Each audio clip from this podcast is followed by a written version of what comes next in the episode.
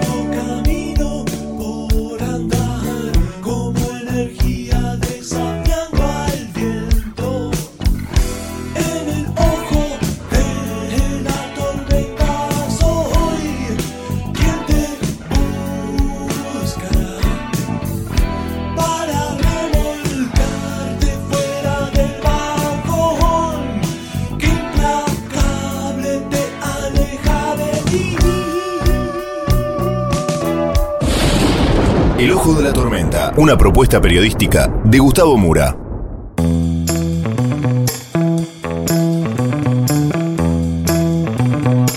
Bienvenidos al Ojo de la Tormenta, el episodio de hoy. Para privatizar aerolíneas argentinas, primero hay que declararla en quiebra.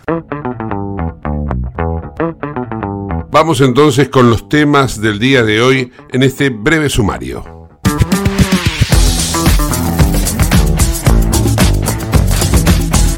Hablamos con el experto en temas aeronáuticos Franco Rinaldi acerca de la intención del gobierno de la libertad Avanza de privatizar aerolíneas argentinas. Rinaldi tiene preparado un trabajo junto a un equipo de asesores para llevar adelante una optimización de los recursos de la línea de bandera nacional. Y entre los argumentos que ha expuesto para privatizar aerolíneas argentinas, sostuvo que lo primero que hay que hacer es declararla en quiebra. Todo esto en detalle en el ojo de la tormenta. También la noticia internacional destacada del día es la posible liberación de rehenes por parte del grupo terrorista Hamas, rehenes israelíes que desde el 7 de octubre están en los túneles de Franja de Gaza. A cambio, un alto el fuego. En estos momentos están viajando hacia Qatar dirigentes israelíes para obtener la lista, la nómina de posibles liberados que el grupo Hamas le facilitaría a Israel mujeres y niños. Por otra parte, el dólar en la Argentina tocó los 1.100 pesos y ahora cerró en 1.080. Todo esto y mucho más en el ojo de la tormenta.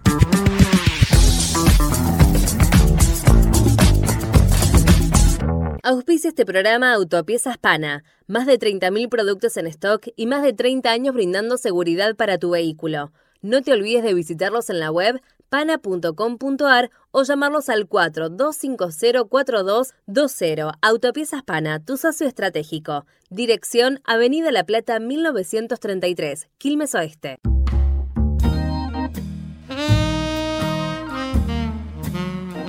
Estamos en tiempos en los cuales se vuelve a analizar la posibilidad de una privatización de empresas públicas. Particularmente nos vamos a ocupar de aerolíneas argentinas.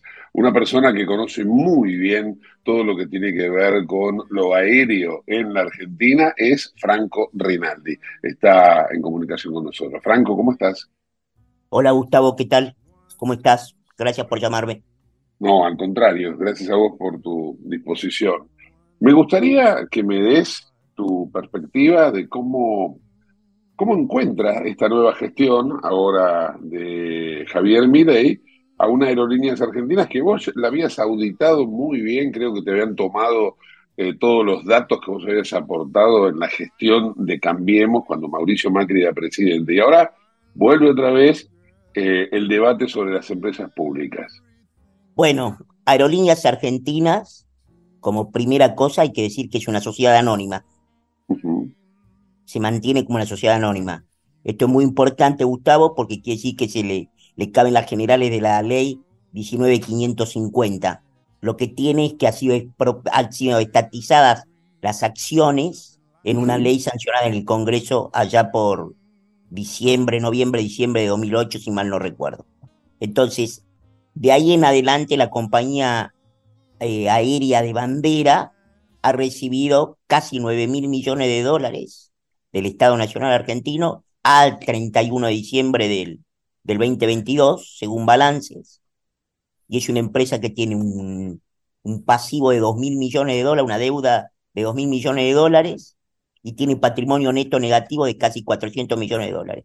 La compañía está totalmente fundida, pero tiene una operación, digamos, si vos querés, cuando se expropió el kirchnerismo, no, no fue ingenuo y supuso que esto tal vez en algún momento un Javier Milei de turno iba a querer darlo vuelta y entonces puso dos leyes que para mí son leyes cerrojo para tratar de en primera instancia privatizar la compañía o incluso dársela a los trabajadores, como está diciendo el flamante, el flamante presidente electo Javier Milei. Las dos leyes son una, la que impide que más del que el gobierno pueda, digamos, pueda hacer que el Estado dé más del 50% de las acciones, eso está prohibido por ley, una ley también sancionada por el Congreso de la Nación Argentina al mismo tiempo, y la segunda es que el gobierno, digamos, está comprometido a utilizar herramientas del Estado Nacional para abastecer o asistir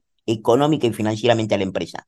Es decir, en estos momentos, pongamos que es 11 de diciembre, el presidente de la Nación, se llame Javier Gerardo Milei, como va a ser el caso, o Juan de los Palotes, da lo mismo, no puede venir y decir, che, ¿sabes qué? No te doy más un mango. No existe eso, porque violenta la ley. O sea, tienen que derogar primero estas dos leyes leí que alguien decía ahí por parcial, no, no, no, parcialmente no, totalmente. Vos tenés que derogar la ley que te permita deshacerte de más del 50% del cap, de las acciones de la empresa y además derogar la ley que te, que te obliga a asistir económica y financieramente a la compañía.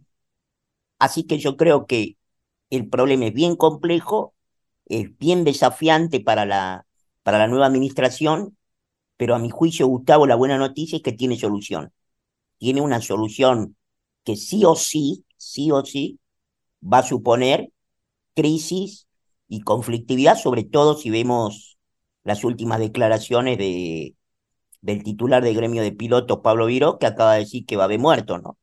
Que si acá quieren, que si quieren privatizar aerolíneas, acá va a haber muertos. Así que me parece que ahí también le está marcando la cancha al presidente electo respecto de, de qué es lo que él espera si quiere, si quiere avanzar con el proceso de reforma del Estado que incluya la privatización de aerolíneas argentinas. Ahora, vos recién mencionaste que es precisamente algo de lo, que, de lo cual habló Miley, el, la entrega de la empresa a los trabajadores. ¿Esto es posible? No, no por esta razón que te acabo de dar. Bueno, vos sos Pablo entrega a los trabajadores, pero te asisto hasta No pienses como Gustavo Mura, pensá como Pablo Viro. Vos sos Pablo Viró, no tenés que hacer nada. Volás con toda la furia una vez al mes. Te llevas cinco, entre 5 y 7 millones de pesos por mes. Sos delegado gremial. Tenés tickets gratis para tu familia de por vida. Tenés una, una potencial indemnización si te echan, que te vas millonario, te compras una casa. Y vengo yo, que soy el presidente electo, y te digo, o menos, el secretario de Política Comercial. Vengo y te digo, mira, de ahora en o el presidente de Loreñas, la empresa ahora es tuya. ¿Vos qué me decís? Con el panorama que te acabo de dar, con una empresa con una deuda de 2 mil millones de dólares, con un patrimonio neto negativo de 400, no, déjame, 50 empleados por avión.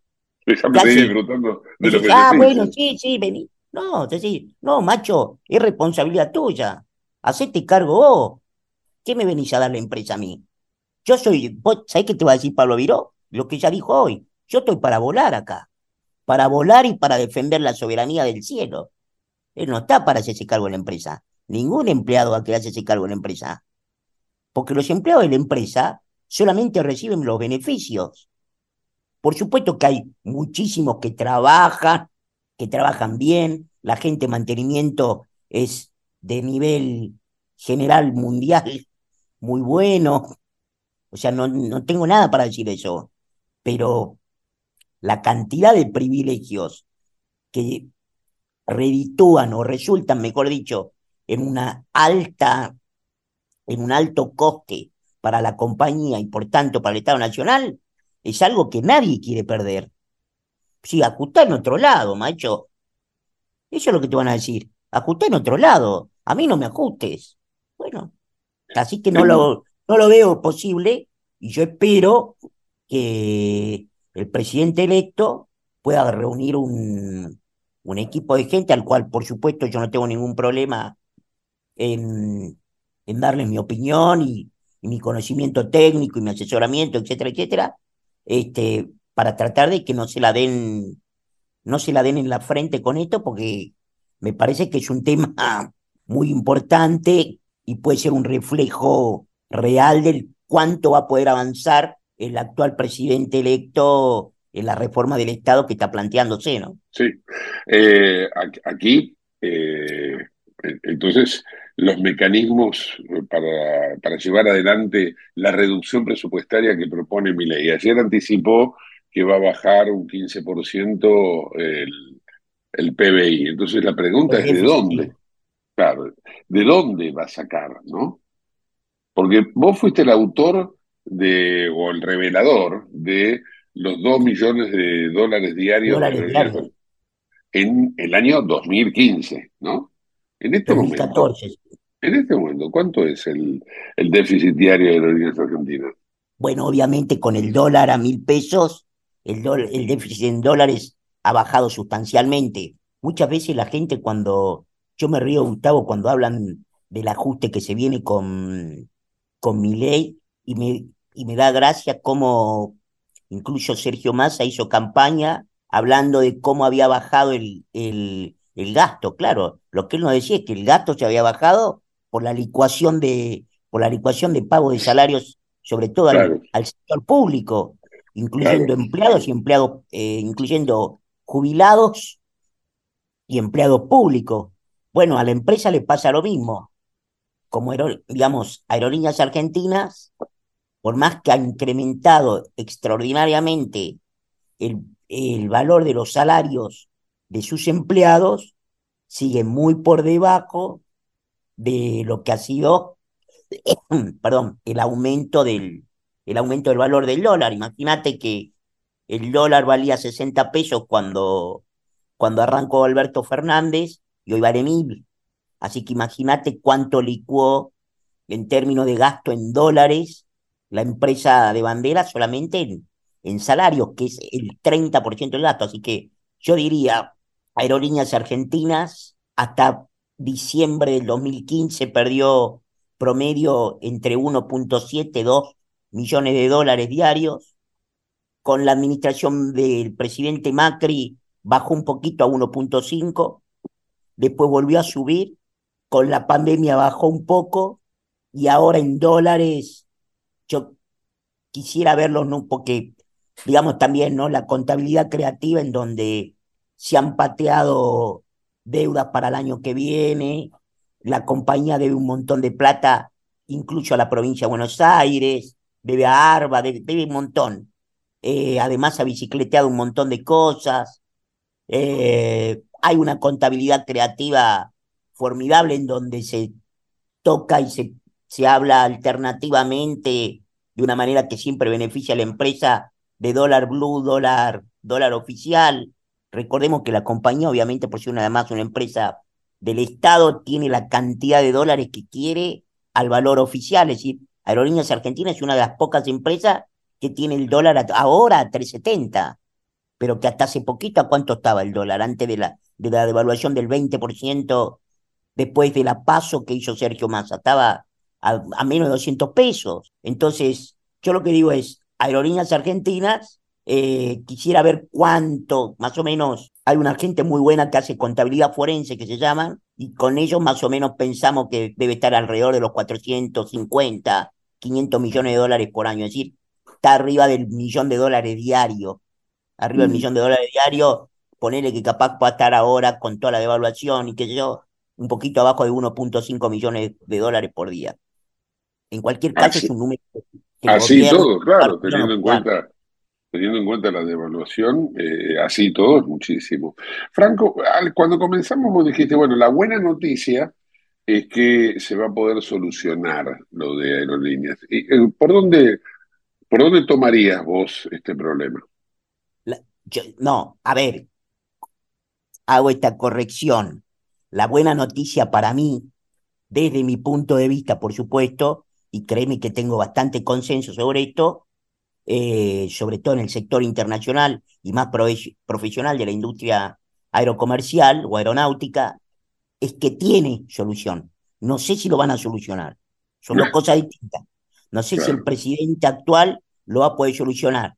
Si vamos a utilizar la misma gente, voy a parafrasear solamente al presidente electo. No esperemos cosas distintas con lo mismo de siempre. Entonces, yo lo que digo es, yo espero que haya gente idónea en primer lugar y gente nueva en segundo lugar. Eh, le escuché decir a un, a un amigo y a un consultor muy importante de la República Argentina que, por ejemplo, no sería una mala idea traer un buen CEO de afuera, por ejemplo, de Estados Unidos, eh, y que cobre un millón de dólares por mes. No tengo ningún problema. Si Aerolínea pierde 400 por año, un millón de dólares por mes para un CEO que me dé vuelta a la empresa, son 12 millones de dólares al año. Yo se los pago con, con las dos manos. Si me evita que la empresa siga perdiendo 400. ¿No te parece? Entonces yo lo que digo es, esto para, para incluso salcar o salir del lugar de tengo que ser yo, tiene que ser esto. No, no, no. Yo digo, busquemos a alguien profesional que entienda la situación de la empresa y que esté dispuesto a dar la vuelta y que sepa cómo hacerlo rápido y bien. Que sepa, que rápido y bien. Con una vendedora de, con una vendedora de auto Chevrolet, ya vimos cómo no fue. Con un, con un ex Techín, ya vimos cómo no fue. Con un ex de una empresa telefónica, también ya vimos cómo no fue. Es decir, no solo alcanza con tener una currícula previa del sector privado, hay que conocer el negocio y hay que saber qué hacer. Y yo sobre todo además buscaría alguien que sea especialista en lo que la industria se llama restructuring, que es en reestructuraciones. Eso existe, hay que pagarles caro, pero vale mucho. ¿Qué haría yo? Dicho, para, para, para responderte lo que vos me preguntabas precisamente. Aerolíneas Argentinas necesita, hace por lo menos 15 años, un proceso profundo de reestructuración. ¿Qué es un proceso, proceso profundo de reestructuración?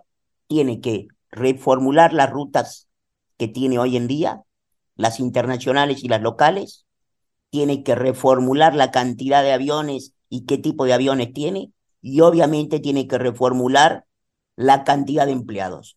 Te lo voy a decir claramente esta última parte y voy a decir una cosa que va a ser anticlimática y probablemente políticamente incorrecta. Pero la verdad es la verdad, Gustavo. Si yo agarro hoy, Flybondi tiene 93 empleados por avión. Si yo agarro hoy Aerolíneas Argentinas, tiene 147. Mirá, eh, precisamente yo tengo este dato que te lo iba a aportar. Son datos oficiales. Eh, hasta julio de este año, Aerolíneas Argentinas tenía 11.920 personas, con una antigüedad promedio de 15.3 años, un ratio de empleados por avión de 147 con 81 aeronaves en servicio. y Flybondi, Claro, y vos pusiste Flybondi, tiene 80 eh, empleados. Bueno. Entonces, digo, ¿cómo llegamos de esa punta a la otra? Bueno, ahí te, bueno. Ahí están los muertos que dice Miró, ahí va, va, a haber muertos. Bueno, ahí es, bueno, pero eso es lo que te explica por qué, perdón, eso es lo que te explica por qué. Mira, hay una cosa que dice habitualmente la gente. Te lo digo, me lo ha dicho a mí mi amigo, y si vos querés, ex jefe político, el doctor Ricardo López Murphy. Ricardo Mení me decía muchas veces, después de que entró a la Cámara, y a veces viajaba para hacer campaña, que toque lo otro, o por su trabajo como diputado adentro del país. Y me decía, Franco, pero veo que el avión va lleno. Me dice, vengo de San Juan, el avión va lleno. Le digo, Ricardo, el problema no es si el avión va lleno o no va lleno. El problema es cuánto sale el asiento y cuánto recauda aerolínea por ese asiento. ¿Qué te quiero decir? ¿Qué te quiero decir? Y además otra cosa, aerolíneas argentinas, un avión lleno no quiere decir que sea un avión en donde todos paguen el boleto. Claro. Punto número uno. Punto número dos. aerolíneas vuela a la ciudad de Salta, a Salta Capital, con un Boeing 737. Flybondi vuela con el mismo avión. ¿Está bien? Ahora, Flybondi lleva 185 pasajeros. Aerolíneas como máximo pues lleva 170. ¿Te das cuenta? O sea, ya por la configuración que tiene, ya de por sí tiene 15 asientos menos adentro del avión. Entonces, ya tenés 15 asientos menos que vos podés ver. Eso te baja el ingreso. Punto número dos. Aerolíneas del precio que le carga al ticket, que no puede ser mucho más alto que el de Flybondi, porque si no, no vuela nadie, o de JetSmart, podría decirte JetSmart, es lo mismo. Tiene que después de ahí sacar para pagarle a 150 empleados por avión, para redondear. Mientras que Flybondi, de ahí tiene que sacar para pagarle a 80. ¿Te das cuenta? Porque no importa aunque vaya el avión lleno. Porque por lo que tenés es un costo por asiento. El costo por asiento se lo compone todo lo que tiene la empresa, incluyendo la cantidad de empleados, incluyendo cuánto tiempo el avión está en tierra. Si los aviones en tierra, por decirte otro ejemplo, Gustavo, perdón, no quiero ponerme muy técnico, pero estas son cosas muy importantes. Si, el avión que sale de Aeroparque va a Mendoza o va a Bariloche y en Bariloche está 45 minutos, es una cosa. Si está 25 minutos, es otra. Ahora, JetSmart está 25 minutos en tierra y vuelve. Aerolíneas Argentinas está 45 minutos, una hora, y recién vuelve. En, en el plano internacional, American vuela de Miami a Buenos Aires y su tripulación, que llega a la mañana, que salió la noche anterior de Miami, llega acá a las 7 de la mañana, se vuelve ese mismo día, a las 9 de la noche, trabajando. Ah. Nuestra tripulación, que sale a la mañana, de, a la noche de Seiza y llega a la mañana a Miami, hoy, miércoles, vuelve recién el domingo. ¿Cómo? Sí, vuelve el domingo. ¿Por qué? Llega, llega el jueves y está el jueves, el viernes y el sábado. No, pero no será porque no, porque no está, no, ah, está vendido. bueno, pero porque te vienen los Pablo Viró, los Bray, todos los sindicalistas te dicen, no, por la seguridad, es el convenio colectivo lo que te dice el tiempo que tiene que tener de descanso por la cantidad de horas volada. Cuando se vuela a Europa, se aumentan días. ¿Por qué se aumentan días? Porque se corre el reloj por la diferencia horaria. Bueno, entonces, imagínate, si los empleados de Iberia vienen a la Argentina y vuelven en 24 horas laburando, y, nuestros, em, y los empleados de aerolínea vuelven a los cuatro días y hay que pagarle cuatro noches de hotel previamente, o tres noches de hotel, más el viático diario que se paga en euros, y bueno, ahí tenés por qué el asiento de aerolíneas sale mucho más caro, y aunque lo venda caro, porque además Aerolíneas siempre vende más caro que sus competidores, no le alcanza para cubrir el costo. Entonces ahí está la respuesta. Entonces, Aerolíneas necesita reestructurar esas tres cosas. Por supuesto que yo, en mi, en mi mundo, querido Gustavo, Aerolíneas Argentinas no puede permitirse el lujo de volar internacional, que es el principal foco de pérdida de dólares que tiene, y que al mismo tiempo los sectores medios, medios altos de la República Argentina tienen garantizada su conectividad a todo el mundo sin necesidad de aerolíneas argentinas. ¿Por qué un pobre de Formosa, de Catamarca, de La Rioja o del conurbano bonaerense tiene que pagar la clase media alta que se quiere ir a Madrid, Barcelona, Roma, Nueva York o Miami o Cancún. A ver, y te pregunto Aerolíneas Argentinas. Para, déjame decirte una cosa. Aerolíneas Argentinas, Gustavo, tiene vuelo a Cancún. ¿A vos te parece que con los dólares que no tiene el Estado Nacional Argentino hay que pagarle para que vayan las meretrices a Cancún? Eh, Franco, vos mencionaste los problemas legales que enfrenta el presidente nuevo eh, cuando quiera tocar, cuando quiera meter mano en aerolíneas. ¿Puede eh, alterar alguno de estos tres ítems que vos acabas de mencionar? Y particularmente este último que está fuera de los tres, que es el de quitar los destinos internacionales sin, este, sin que le interfiera la ley. Sí, absolutamente. Por eso te digo, Aerolíneas tiene solución. Hay que tener ganas de, enfrentarla, a esa solución. La solución es que tiene que enfrentar un proceso de reestructuración, hay que declarar el concurso preventivo de crisis, y yo creo que Aerolíneas Argentinas tiene que hacer, dar una determinada cantidad de pasos que además necesitan un nivel de coordinación con el Estado Nacional. Por decirte un ejemplo, hay que terminar con el monopolio de intercargo, y no porque Intercargo sea una empresa estatal que además esté totalmente cooptada por la cámpora, sino porque esa cosa monopólica, A, encarece el servicio y B, lo vuelve al gobierno rehén de aerolíneas argentinas. Entonces vos tenés que abrir ese mercado, desregularlo, liberalizarlo, permitir que haya otras prestadoras de servicio de rampa que te van a garantizar que vos, aerolíneas, podrá ir al paro que quiera, pero vos no te vas a quedar sin servicio. Segundo, hay que declarar servicio esencial al servicio de rampa, cosa que el paro no puede ser tan violento que te deje sin nada en el mientras tanto. Bueno, digo, hay una, nosotros, yo particularmente, conduzco un equipo en donde tenemos los primeros 100 días todas las acciones. Yo creo que al día 99 o 95 hay que declarar la quiebra de la empresa. Cuando declaras la quiebra de la empresa, bueno, ahí se verá qué quiere hacer el presidente de la nación, qué consenso tiene para con el Congreso Nacional, si la quiere vender, si no la quiere vender. Pero vos tenés que entregar una empresa más o menos reestructurada, pedir la quiebra y bueno, ahí terminás de avanzar hacia un proceso de reestructuración en el cual yo creo, yo creo, querido Gustavo, que Aerolíneas Argentinas debería volver a manos privadas. Y lo digo fundamentalmente por lo siguiente, y no tengo un dogma sobre el tema, ni soy fundamentalista.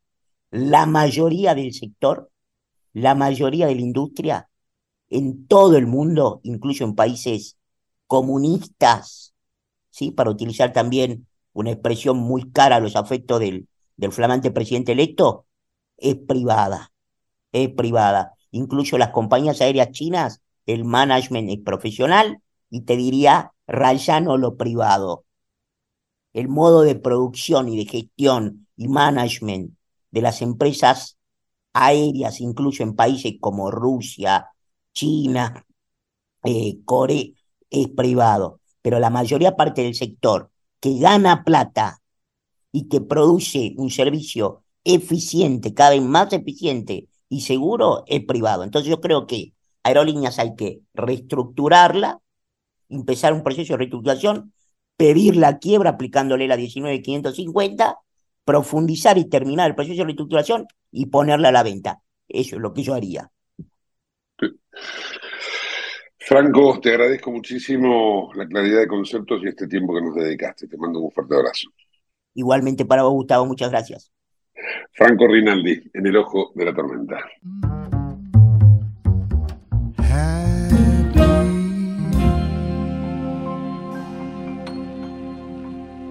En Lubestop Banfield te revisamos el auto y le hacemos el cambio de aceite y filtros en media hora. Lubestop Banfield es un lubricentro integral donde también podés cambiar las pastillas de freno de tu vehículo. Lubestop está en el SINA 471 Banfield. Y si no podés traer el auto, te hacemos el servicio a domicilio. Instagram y Facebook, Lubestop Banfield. Ahora vamos a hacer una breve pausa y continuamos con el ojo de la tormenta. No te vayas. En el ojo de la tormenta yace un niño asustado. ¿Tenés Galicia? Tenés que saber algo. ¿Tenés alguna duda? Tenés alguien que te escucha y te da atención 24/7. ¿Tenés ganas de hacer algo? Tenés muchos beneficios en lo que más te gusta. Tenés ganas de no hacer nada. Tenés una app para hacer todo desde el celular sin moverte del sillón de tu casa. Tenés, todo para vivir un día a día mejor. Tenés Galicia. Tenés Galicia.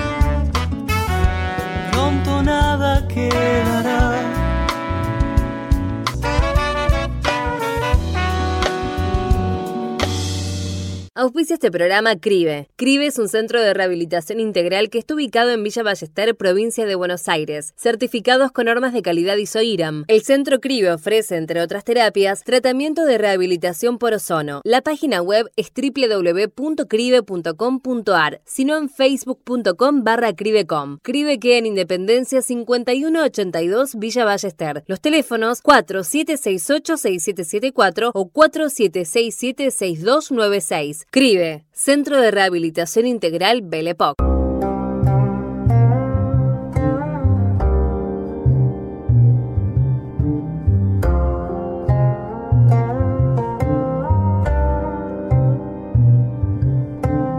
Una gran expectativa se ha generado en torno a la noticia internacional del día de ayer.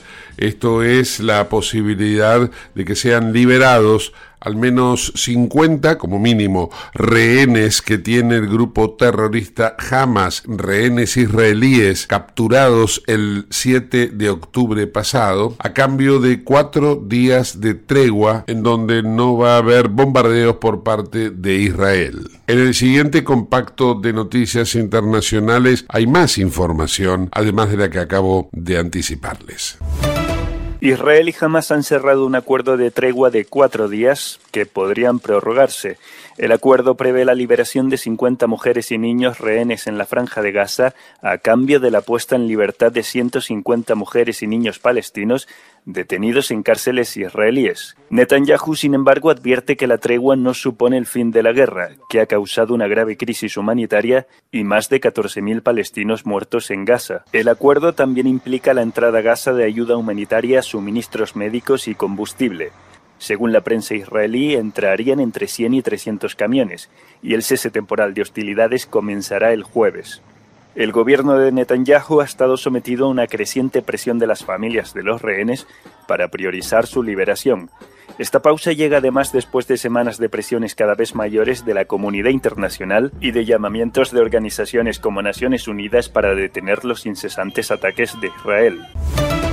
La Unión Europea ha desbloqueado la ayuda al desarrollo para los territorios palestinos tras comprobar que no hay irregularidades en el desembolso de dinero. Los fondos pendientes para 2023 un total de 331 millones de euros habían sido retenidos mientras la Comisión Europea realizaba una auditoría para garantizar que ni un solo euro iba a parar a manos de extremistas o a Hamas. El comisario europeo de vecindad, el húngaro Oliver Bargeli, anunció unilateralmente la suspensión de la ayuda tras el ataque de Hamas el 7 de octubre. Varios Estados miembros se opusieron y en su lugar la Comisión Europea decidió realizar una revisión de los fondos y pausar la ayuda mientras lo hacía. El embajador palestino ante la Unión Europea, Abdelrahim Al-Farra, ha afirmado que la revisión tenía por objeto salvar al comisario ya que nunca se había planteado la cuestión de que el dinero de la Unión Europea fuera a parar a Hamas. El embajador también ha recordado que este dinero es imprescindible para los palestinos, ya que sirve para pagar escuelas, hospitales, policía, profesores y a la sociedad civil.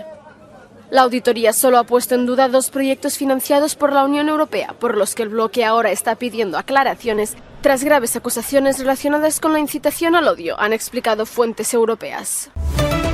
Más de 10.000 civiles han muerto en Ucrania desde que comenzara la invasión a gran escala de Rusia en febrero de 2022. Son datos de la Oficina de Derechos Humanos de la ONU. Cerca de la mitad de las muertes recientes se han producido lejos del frente. La ONU, que cuenta con observadores en el país, señala que esperaba que la cifra real fuera significativamente mayor, ya que el trabajo de corroboración continúa. Las últimas autoridades políticas en viajar a Kiev han sido el presidente del Consejo Europeo, Charles Michel, y la presidenta de Moldavia, Maya Sandu. Ante ambos, Volodymyr Zelensky subrayó que Ucrania sigue dependiendo del apoyo militar. Además, el presidente ucraniano presiona para que se avance en la solicitud de adhesión de Ucrania a la Unión Europea y está atento a la cumbre de diciembre de la UE en busca de indicios positivos. El fin de semana se cumplió el décimo aniversario de las protestas del Euromaidán, conocidas como parte de la Revolución de la Dignidad. Mientras Ucrania recordaba la fecha y honraba la memoria de los fallecidos, el presidente Zelensky recordó a la UE que los ucranianos de entonces perdieron la vida defendiendo su derecho a tener un futuro europeo. Corea del Norte anuncia que ha logrado poner en órbita un satélite espía militar después de dos fracasos anteriores. El secretario general de la ONU, Antonio Guterres, ha condenado el lanzamiento. Estados Unidos ha indicado que se trata de una violación descarada de las sanciones de la ONU que podría desestabilizar la región. Por su parte, Corea del Sur ha respondido suspendiendo parcialmente un acuerdo militar de 2018 destinado a reducir las tensiones militares en la península coreana. Japón, que ha emitido una alerta de misiles para el archipiélago de Okinawa, sostiene que aunque el propósito sea lanzar un satélite artificial, si se utiliza tecnología de misiles balísticos, se trata de una violación de las resoluciones pertinentes del Consejo de Seguridad de la ONU. Al final de una visita de dos días a los Balcanes, el secretario general de la OTAN, Jens Stoltenberg, ha pedido a Serbia y Kosovo que dejen de promover enfrentamientos. En Belgrado, Stoltenberg instó al presidente serbio Aleksandar Vucic a no enviar más soldados a la frontera. Vucic envió refuerzos tras un ataque perpetrado por militantes serbios locales en el norte de Kosovo en septiembre en el que murieron en un tiroteo un policía y tres de los serbio-kosovares atacantes. Stoltenberg acogió con satisfacción una propuesta de la Unión Europea de crear una asociación de municipios de mayoría serbia para así reducir tensiones. Este lunes, Stoltenberg impulsó un mensaje similar en las conversaciones con los líderes de Kosovo en Pristina. Desde Bruselas han advertido a ambas partes que no poner fin a las hostilidades socavaría las esperanzas de unirse al bloque.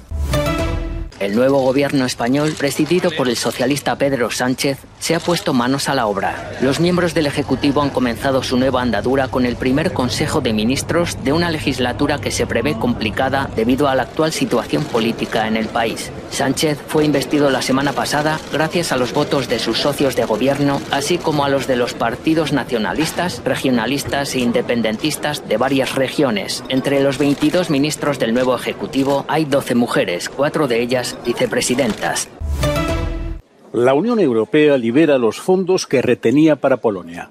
Después de meses de estancamiento, la Comisión Europea ha dado luz verde a la primera partida del Fondo de Recuperación Postpandemia de Polonia por valor de 5.100 millones de euros. Bruselas se había negado a conceder a Varsovia acceso al plan de recuperación y resiliencia por la preocupación por la reforma judicial del gobierno ultraconservador de Mateusz Morawiecki que afectaba la independencia de los jueces. A las puertas de un nuevo gobierno europeísta encabezado por Donald Tusk, poco después de las elecciones de octubre, la Comisión Europea ha liberado los fondos. Los planes de recuperación y resiliencia para cada país de la Unión Europea están diseñados para reactivar sus economías tras las consecuencias económicas de la pandemia. Ahora incluyen programas revisados para recortar importaciones de combustible fósiles rusos y acelerar la transición verde. El total de Polonia asciende a casi 60.000 millones de euros, con 34.000 en préstamos a bajo interés y 25.000 en subvenciones que se asignará en varias entregas a lo largo de los próximos años. La Comisión Europea había condicionado previamente cualquier liberación de fondos para Polonia a la anulación de las controvertidas reformas judiciales introducidas por el partido de extrema derecha Ley y Justicia. Donald Tusk anunció este martes que gracias a su mayoría parlamentaria pondrán en marcha tres comisiones para investigar algunos escándalos relacionados con el gobierno saliente, venta de visados, escuchas telefónicas y uso de recursos públicos durante la campaña electoral. Para los más de 13 millones de neerlandeses que acuden a las urnas en las legislativas de este miércoles, solo una cosa es segura. Tendrán un nuevo primer ministro. Tras la caída del cuarto gobierno consecutivo del liberal Mark Rutte, Países Bajos abre una nueva etapa política.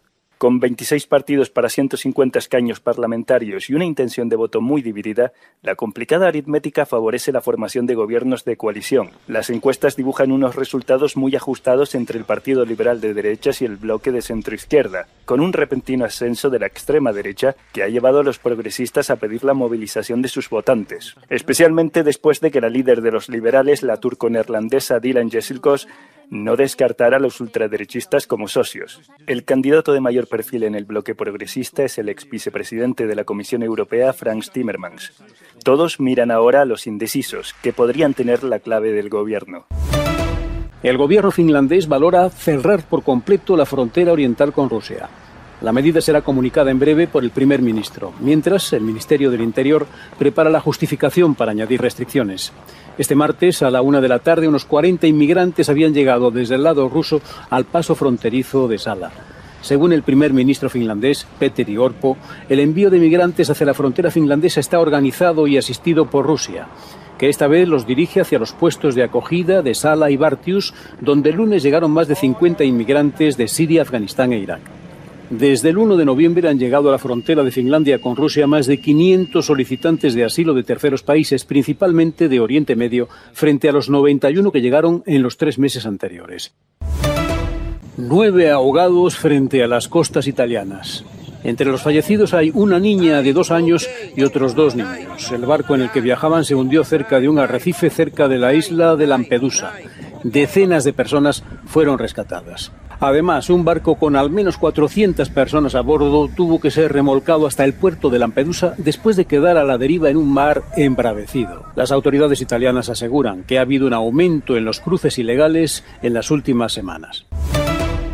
OpenAI, empresa creadora de ChatGPT, ha anunciado que Sam Altman volverá a ser su director general días después de que su sorprendente despido sumiera a la pionera firma de inteligencia artificial en una grave crisis. La dramática salida de Altman provocó una intensa presión por parte de los mayores inversores de OpenAI, incluido el gigante tecnológico Microsoft, para que regresara. Cientos de empleados habían amenazado con abandonar OpenAI en una carta difundida a los medios de comunicación en la que exigían la dimisión del Consejo Administrativo.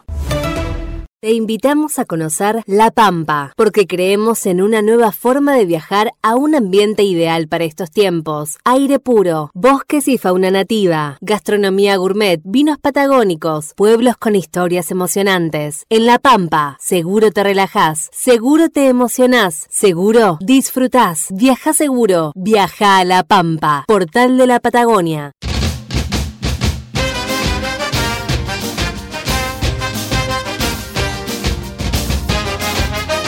En el cierre de hoy nos vamos a remitir a Salvador de Bahía, en Brasil. Allí está el grupo Olodum, un grupo cultural y musical que ha hecho este tema.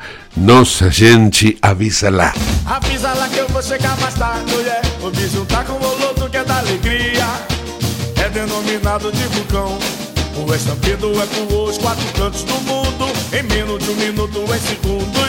Nossa gente é quem bem diz, é quem mais dança. Os games afinavam na folia. Os deuses igualando todo encanto, toda dança, o rataplan, os tambores gratificam. Quem fica não pensa em voltar. A visão, a primeira vista. O beijo batom que não vai mais soltar. A expressão do rosto identifica. Avisa lá, avisa lá, avisa lá, oh oh. Avisa lá que eu vou. Avisa lá, avisa lá,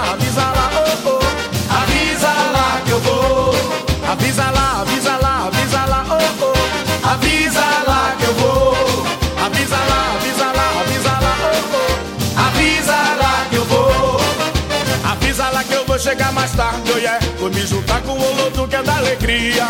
Ele é denominado de vulcão. O estampido é com os quatro cantos do mundo. Em menos de um minuto e segundos. Nossa gente é quem bem diz, é quem mais dança. Os gringos se afinavam na folia. Os deuses igualando todo encanto, toda dança, rataplan, os tambores gratificam.